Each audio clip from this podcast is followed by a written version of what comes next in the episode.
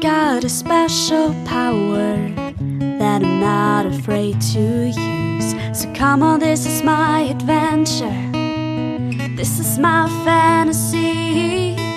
It's all about living in the ocean, being wild and free. Cause I'm no ordinary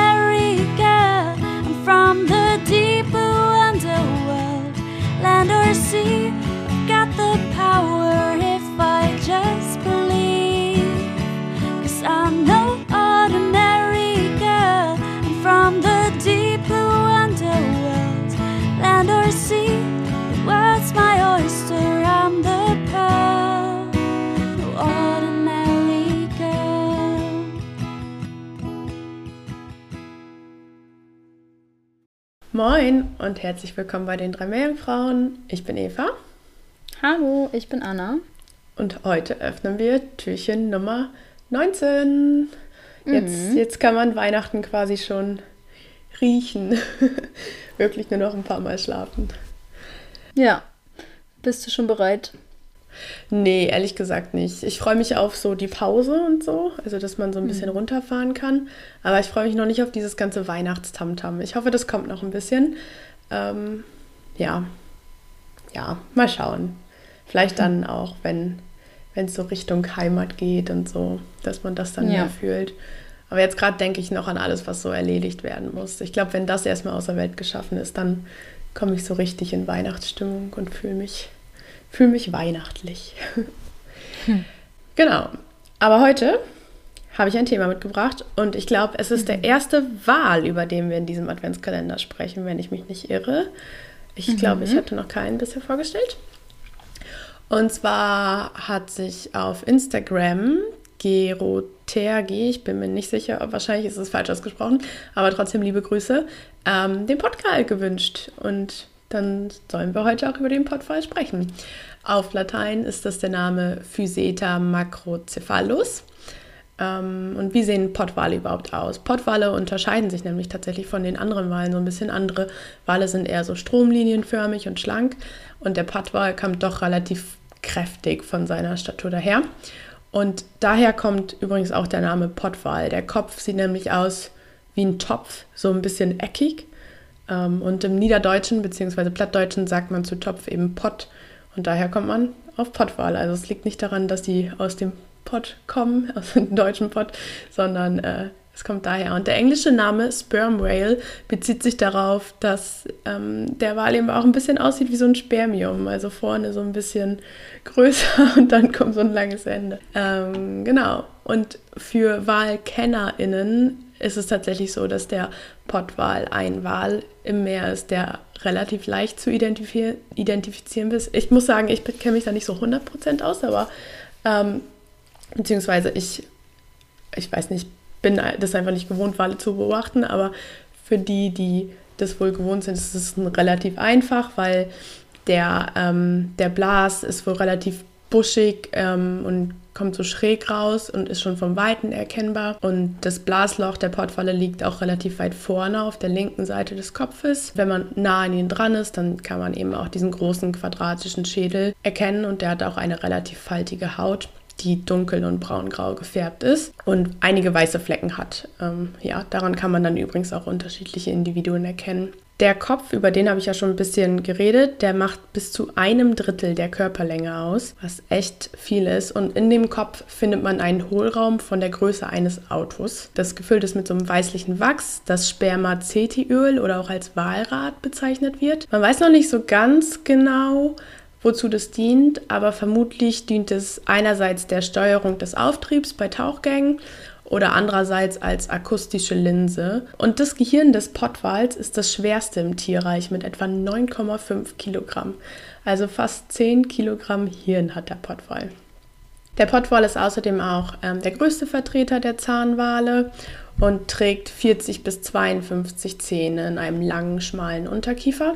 Das sind für Zahnwale übrigens relativ wenig Zähne. Also ich glaube, Delfine haben bis zu 200, aber trotzdem ist der Pottwal der größte. Die Zähne sind dick und kegelförmig und sie können auch relativ lang werden, 20 Zentimeter und auch ein Gewicht von einem Kilogramm erreichen. Die Die Brustflossen der Pottwale sind verhältnismäßig kurz. Statt einer Rückenflosse haben sie einen flachen Buckel, von dem sich Knöchel, so nennt man das wahrscheinlich inoffiziell, den Rücken entlang bis zu einer dreieckigen Schwanzflosse ziehen. Und Weibchen haben auch so Wülste auf ihren Rückenbuckeln.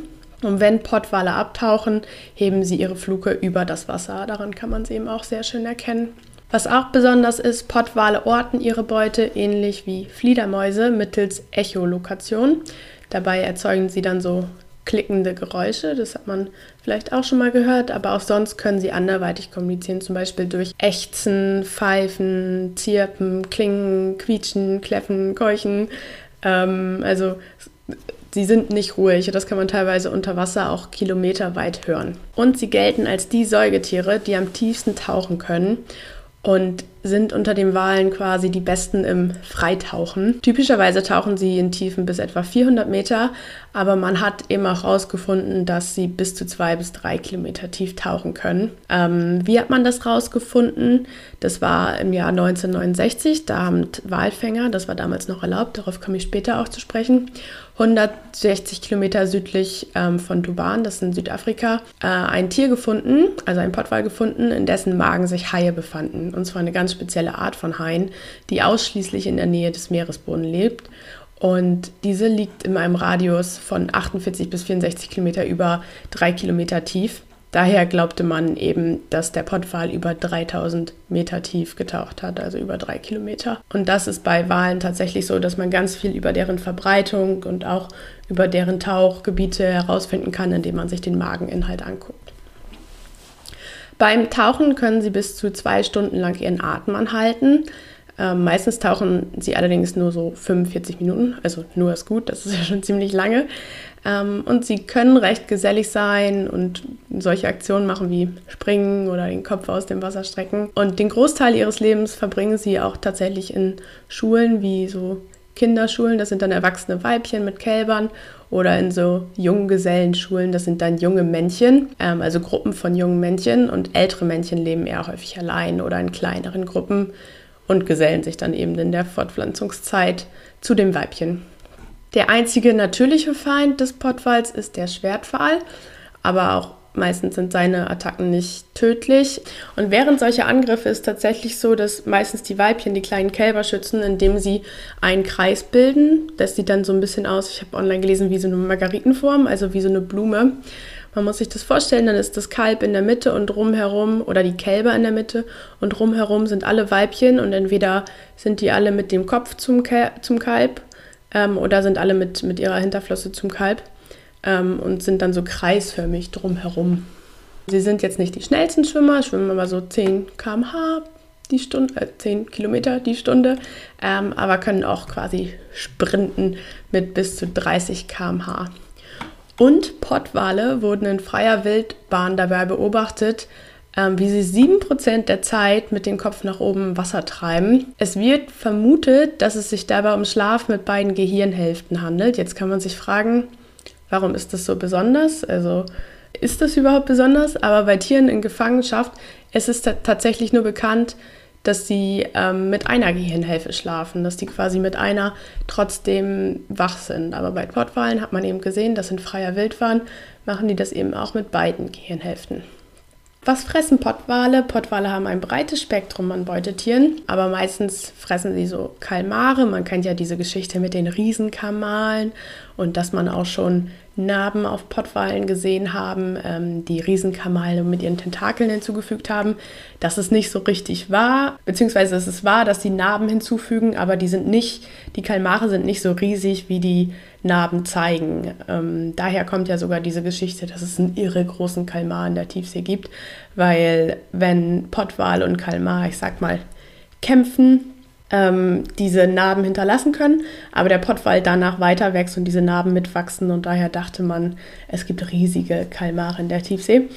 Dem ist nicht so. Und meistens haben die Kalmare halt auch nicht so die Chance gegenüber dem Pottwal. Ähm, neben Kalmanen ernähren sich Pottwale sonst halt von Fischen, Oktopussen und Schalentieren. Sie fressen täglich 3% ihres Körpergewichts an Futter, was einfach 1,5 Tonnen sind. Also sie müssen 1,5 Tonnen Futter pro Tag essen. Sie sind in den meisten Weltmeeren verbreitet, ausgenommen die Hocharktis und sie bevorzugen eher so tiefere Gewässer.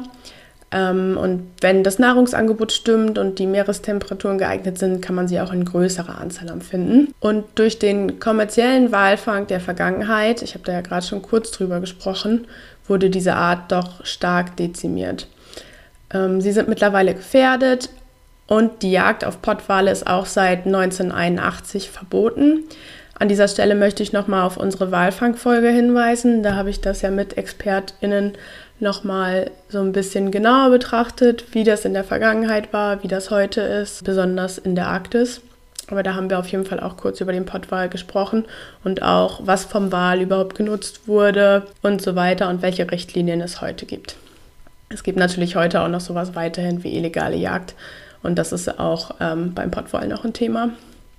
Weitere Gefährdungsfaktoren für den Pottwal sind auch sowas wie Störungen durch Menschen, ähm, chemische Verschmutzung, Lärm und Ertrinken in Fischernetzen. Und ich glaube, die bekannteste Geschichte von Pottwalen in Deutschland ist die aus 2016. Da sind nämlich zwischen Januar und Februar in der südlichen Nordsee 30 Pottwale gestrandet, davon 13 vor der schleswig-holsteinischen Küste, womit es sich um das größte je vor Schleswig-Holstein registrierte Pottwalsterben handelte.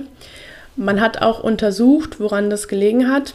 Man hat es nicht vollständig aufklären können. Man vermutet ähm, Winterstürme, dass dadurch zum Beispiel Kalmare mehr Richtung Nordsee in diese flacheren Gewässer getrieben wurden und die Pottwalen denen gefolgt sind und sich dann in den flächeren Gewässern eben nicht mehr orientieren konnten. Man vermutet auch, dass es was mit Offshore-Windlagen zu tun haben und man hat diese Pottwale, also die toten Kadaver, eben auch genauer untersucht und hat auch sehr viel Plastik in den Mägen gefunden. Also ich glaube, es waren, oh, die Zahl habe ich mir leider nicht aufgeschrieben. Ich meine, es waren sieben Individuen, die quasi voll mit Plastik waren. Man kann sehen, dass der Mensch, okay, die, die Winterstürme waren jetzt natürlich nicht menschgemacht, aber der Mensch hat trotzdem einfach einen sehr dollen Einfluss auch.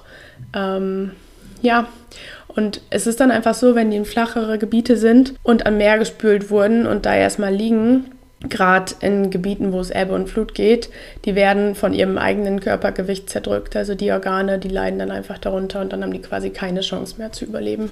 Und äh, ja, mit dieser tollen Geschichte entlasse ich euch in den Tag. Aber man muss es so sehen. Ich meine, es ist keine schöne Geschichte, natürlich nicht. Aber sie sind gestrandet und ähm, ganz viele Institute in Deutschland haben sich dann mit den Individuen und mit der Geschichte auseinandergesetzt und die auch untersucht und man konnte eben viel dadurch auch für die Wissenschaft gewinnen.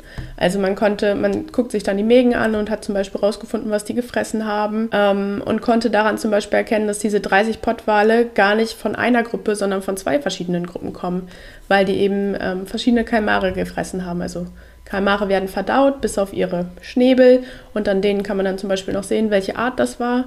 Und daran konnte man erkennen, also wo die Art gelebt hat und daran konnte man erkennen, wo der Pottwal gewesen ist. Also klar, es ist ein, ein trauriges Event, ähm, aber es wurde immerhin für die Wissenschaft genutzt.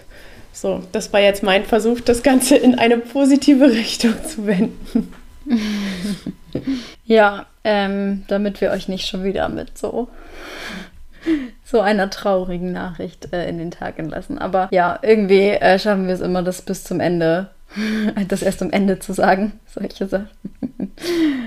Aber hast du schon mal einen Potwal gesehen?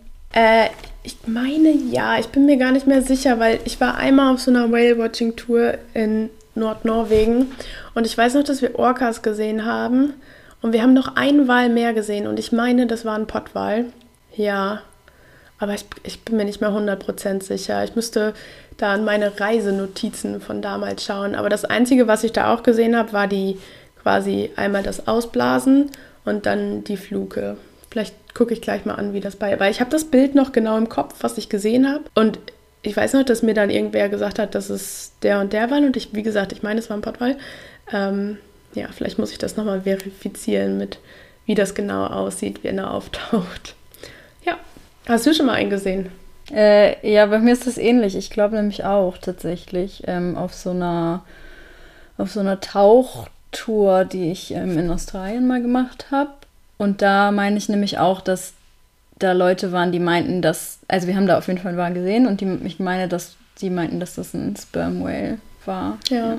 Aber dann nicht unter Wasser, oder? Den habt ihr vom Boot gesehen? Nein, nein, nein, vom Boot aus. ja. Okay. Ja. Boah, das wäre crazy gewesen. Nein, wir sind ja ähm, getaucht, sind wir ja an, den, an dem Riff, also, die, also nicht so tief. Okay, Ja. ja. Aber das war dann irgendwann irgendwo vor, also irgendwo weiter draußen auf dem Wasser. Ja, ja cool. Ja. liebe ZuhörerInnen, habt ihr schon mal einen Pottwal gesichtet? Das wird mich ja interessieren. Mhm. Genau, Ja, schreibt uns gerne, falls ihr schon mal einen Pottwal gesehen habt. wir bitten darum. Und ich würde sagen, das war's auch schon für heute, oder? Mhm. Ja, wir hören uns morgen wieder. Ganz genau. Tschüss, bis morgen. Tschüss.